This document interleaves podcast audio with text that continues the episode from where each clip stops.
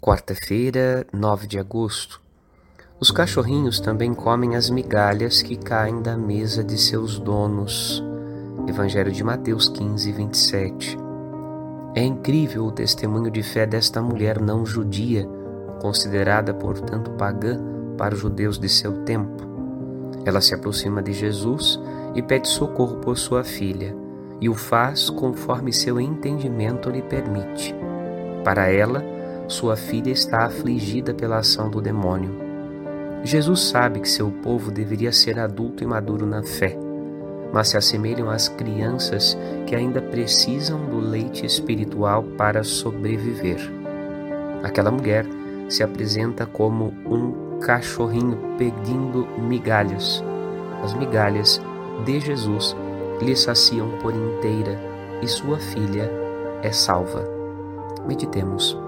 Padre Rodolfo.